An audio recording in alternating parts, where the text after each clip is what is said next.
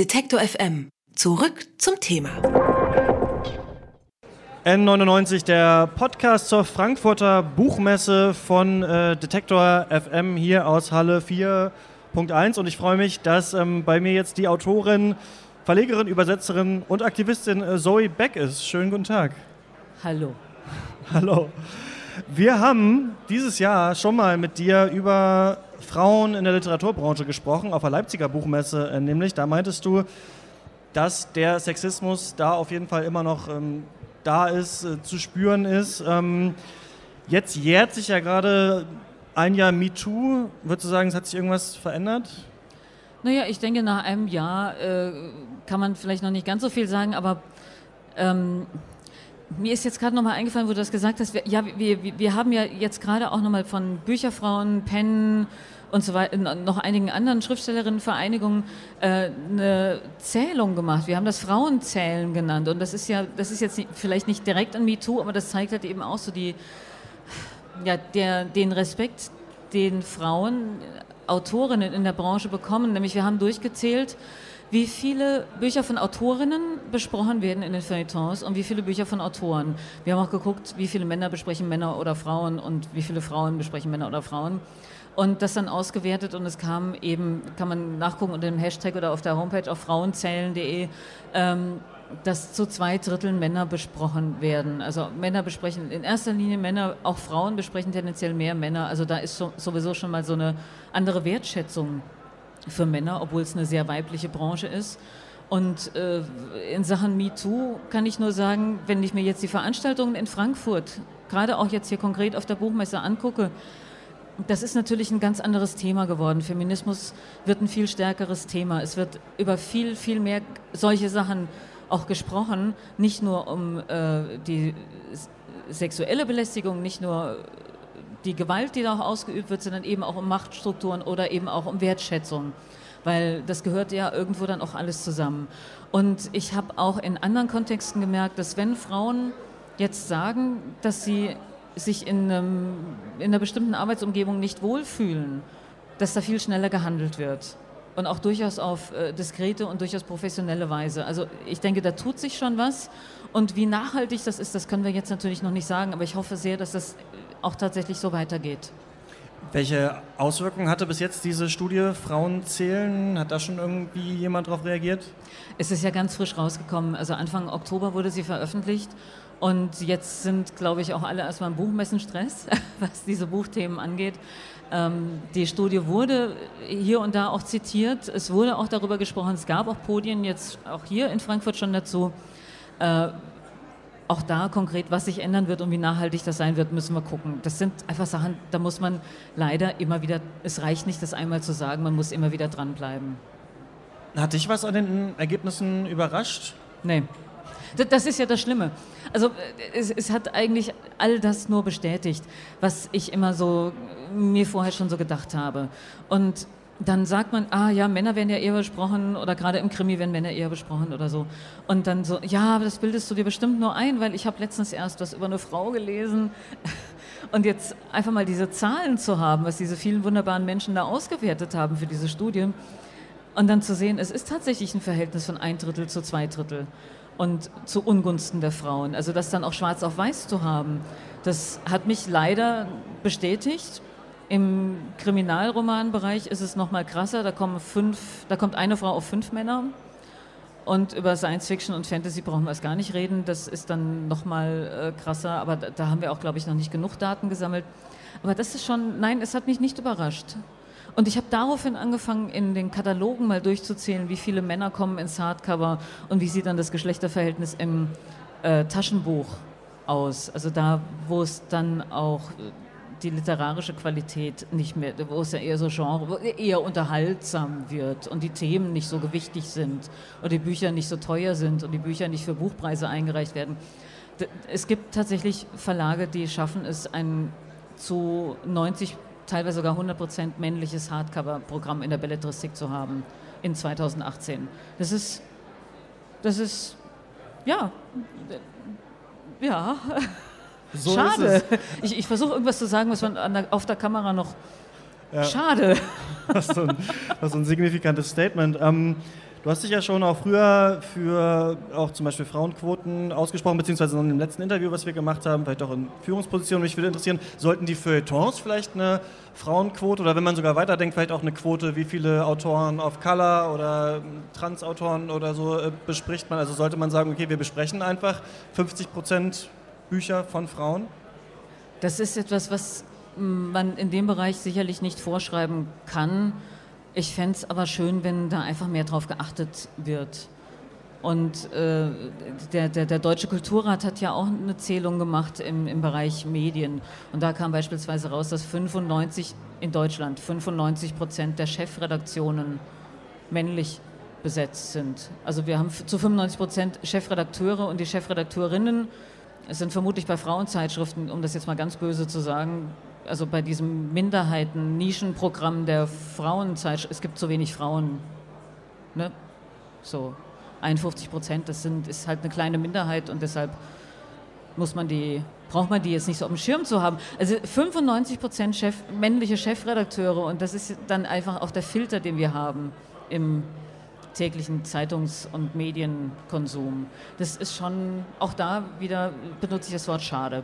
Also es spiegelt sich in den Machtstrukturen, aber wahrscheinlich auch in dem einzelnen Rezensenten und der einzelnen Rezensentin wahrscheinlich auch im Kopf. Also es ist auch nicht so, dass jetzt Frauen mehr Frauen besprechen oder. Nee, nee, nee also ne? schon eher ein bisschen mehr Frauen, als die Männer Frauen besprechen, aber in der Mehrheit besprechen sie dann auch wieder mehr Männer, als sie Frauen besprechen. Du, wo kommt das her? Also das ist ja nicht so, dass sie da sitzen und sagen, oh geil, ich bespreche jetzt nochmal Männer oder äh, so, sondern wie gesagt, dass, dass einfach Frauen seltener ins Hardcover kommen als Männer. Aber es fängt ja schon in der Schule an. Du liest in der Grundschule auch sicherlich mehr Bücher von, von Frauen, aber ab dann ist es schon sehr die westlich-weise männlich geprägte Literatur, die gelesen wird. Ich habe mir die äh, Abitur, ähm, also die, die, die äh, Leselisten für die Abiturprüfungen angeguckt und das, was dann auch wirklich in den einzelnen Bundesländern für die Abiturprüfung relevant war. Dass das relevant war, waren zu 100 Prozent Männer. 100 Prozent. Und auf den Leselisten ähm, für Deutschleistungskurse, das sind dann, da findest du dann auch hin und wieder mal Frauen. Also da sind durchaus welche da, aber auch in einem Prozentsatz, wo du denkst, ach, im 20. Jahrhundert gab es offenbar auch keine. Das ist schade. Schade wird jetzt gerade mein Lieblingswort in diesem Interview. Ja, ähm, was vielleicht auch jetzt bei der nächsten Frage, wie ist es denn bei Kriminalromanen? Wie beobachtest du das denn wieder so, die Männer Frauenverteilung ist, wie viel da besprochen wird, weil da könnte ich mir vorstellen, dass es noch stärker ja, von ja. Männern äh, dominiert ist, dieses Genre. Ja, da ist die Besprechungsquote in dem ausgezählten Zeitraum eine Frau auf fünf Männer. Und du schreibst aber selbst auch äh, Kriminalromane. Ja. Du hast auch jetzt ähm, einen äh, Preis gewonnen, zum Beispiel die äh, Goldene Auguste vom ähm, mörderischen Schwestern e.V., die den besten Kriminalroman einer Autorin auszeichnet. Ich glaube, alle drei Jahre machen sie das. Nee, interessanterweise äh, zeichnen die keine Bücher aus, sondern die zeichnen äh, Autorinnen aus für ihr Engagement für den Kriminalroman von Frauen. Also das ist dann nicht so mhm. jetzt für das, was man geschrieben hat, sondern so wie man, also dass ich jetzt hier rumsitze und schimpfe, dass es dass die Geschlechterverteilung so ist oder dass wir Frauen nicht ernst genommen werden oder so. Dafür kriege ich dann wahrscheinlich den Preis. Wie sieht denn das Engagement von dir aus? Also wie kämpfst du für den äh, Kriminalroman von Frauen?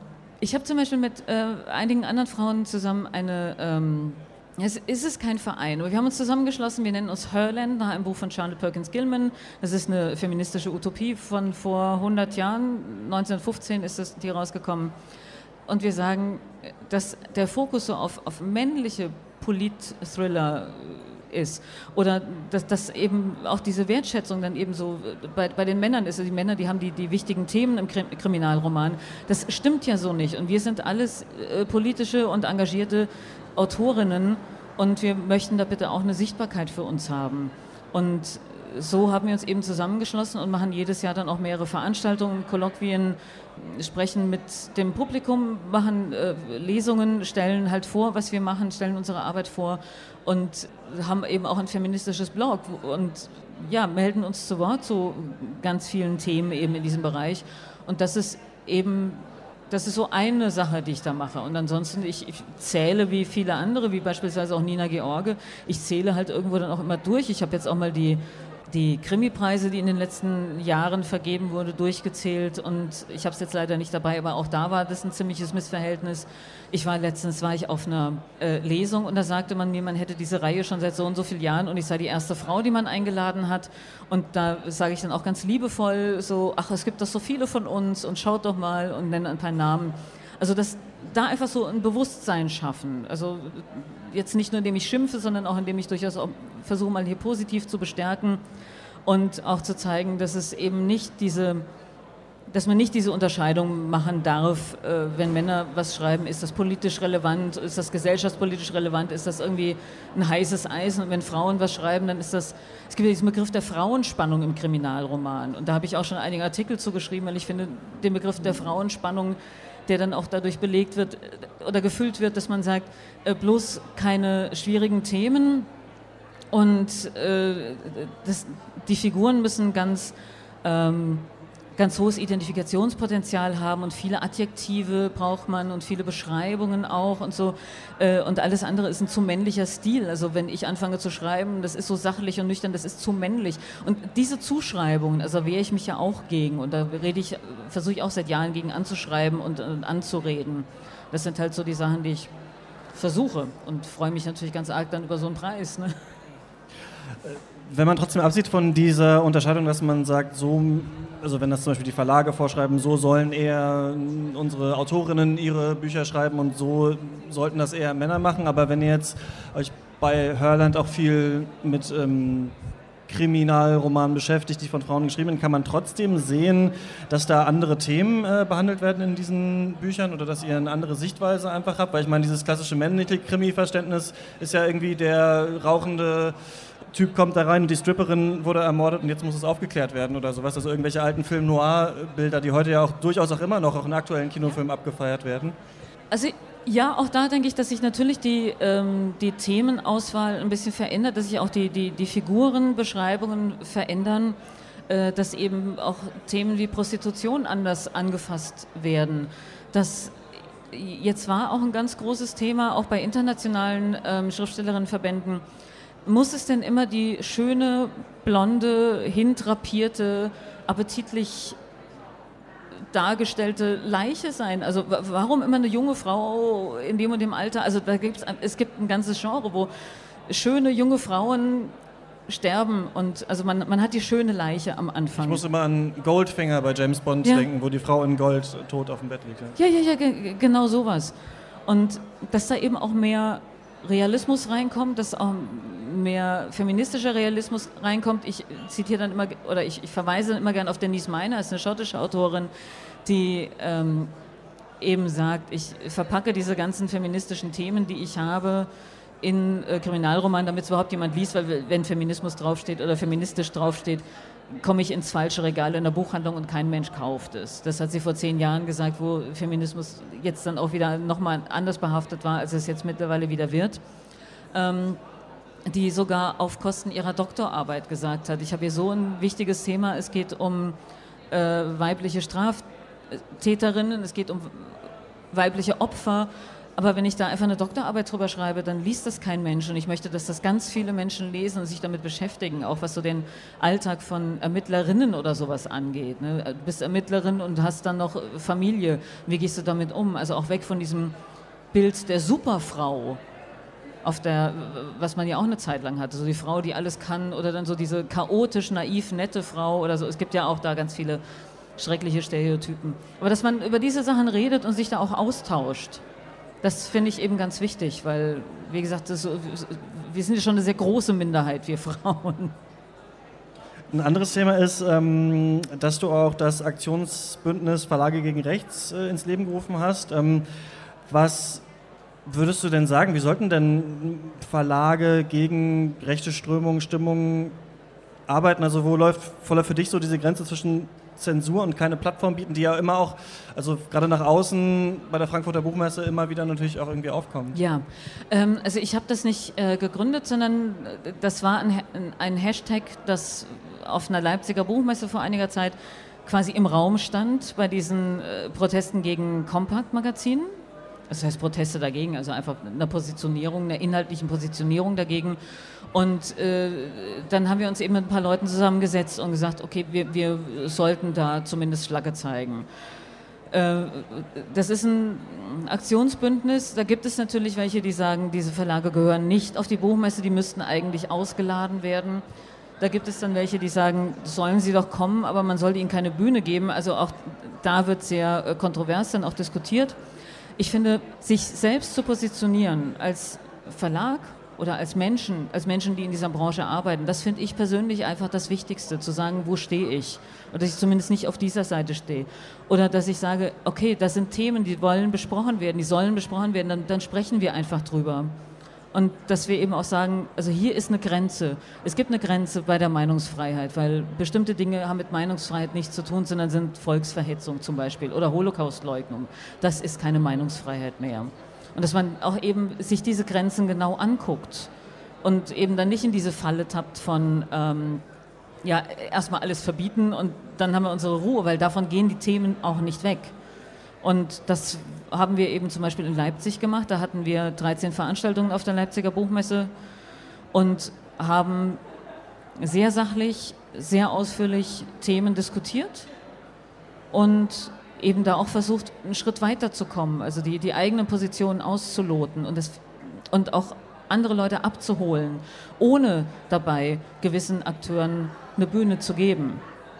Und ja, es ist eine Gratwanderung und ja, es wird immer wieder diskutiert, aber also ich ziehe da auch eine ganz klare Linie zwischen, mit, wann hat es keinen Zweck mehr zu reden und wann muss man das Gespräch suchen. Wir sind ja ein Radiosender, machen auch Podcasts. Ähm, morgen taucht ja irgendwann, ich glaube gegen Nachmittag, Björn Höcke hier auf Uhr. der ähm, Messe auf. Uhr. Was würdest du uns raten? Sollen wir da hingehen mit einer Kamera? Ähm, soll, man, soll man dem keine Bühne geben? Weil wir natürlich auch uns immer wieder fragen, bei jedem Statement der AfD, soll man es aufgreifen, soll man es lassen? Wie würdest du es machen? Auf keinen Fall alles aufgreifen, weil ja vieles dann noch Provokation ist auch das ist ein, äh, also das, das finde ich überhaupt das schwierigste Thema. Ich finde, man, man muss informieren, man muss informiert sein und informiert bleiben und auch äh, den Menschen, den Leserinnen und Lesern äh, klar machen, was sie da für Bücher bekommen, wenn sie da hingehen. Und ihnen vielleicht auch Angebote machen, was sie ergänzend lesen könnten oder wo sie sich ergänzend informieren sollten. Also einfach sehr klar machen. Ich finde, das ist unsere Aufgabe äh, sehr deutlich zu informieren. Ich würde, ja, das ist, wäre ich Journalistin, würde ich wahrscheinlich es mir angucken und dann aber überlegen, was, was ich daraus mache. Also ob es jetzt wirklich spektakulär war oder ob es wirklich da Inhalte gibt, aber ich würde nicht darüber berichten und ich würde es auch nicht unkommentiert stehen lassen wollen. Da finde ich jetzt auch die journalistische. Ich bin froh, dass ich keine Journalistin bin. Also inwieweit darf man das dann kommentieren? Ich, ich, ich, ich kann sowas nicht unkommentiert stehen lassen. Ich, ich möchte sowas auch nicht unkommentiert stehen lassen. Und wenn das möglich ist, darüber zu berichten und es auch zu kommentieren und es einzuordnen, das wäre für mich dann auch der richtige Weg das so zu machen und nicht einfach so, boah, der war da und da waren ganz viele Leute und dann haben welche dagegen protestiert. Das ist Aufmerksamkeit geben. Aber das Ganze einzuordnen, das wäre der deutlich bessere Weg und auch nicht immer so aufgeregt darauf reagieren und eben nicht über alles berichten. Nicht sagen, oh, der ist hier gesichtet worden, der so und so, und jetzt machen wir ein Foto. Ich meine, es ist ja wie bei der Queen oder wie bei irgendeinem Promi und das ist ja ein Status, warum soll er den kriegen? Also ich meine, der, der gibt Inhalte von sich und die sind unfassbar und über die muss gesprochen werden. Die müssen historisch und die müssen gesellschaftskritisch und so weiter, die müssen eingeordnet werden. Das sagt äh, Zoe Beck hier beim Podcast N99 äh, von Detektor FM. Vielen Dank. Danke dir. Detektor FM kann man übrigens auch live hören. Wir senden rund um die Uhr ein Online-Radio mit Kopf, Herz und Haltung. Im Wortstream mischen wir wissenswerte Themen mit moderner Popmusik und der Musikstream ist der perfekte Tagesbegleiter mit frischer Musik.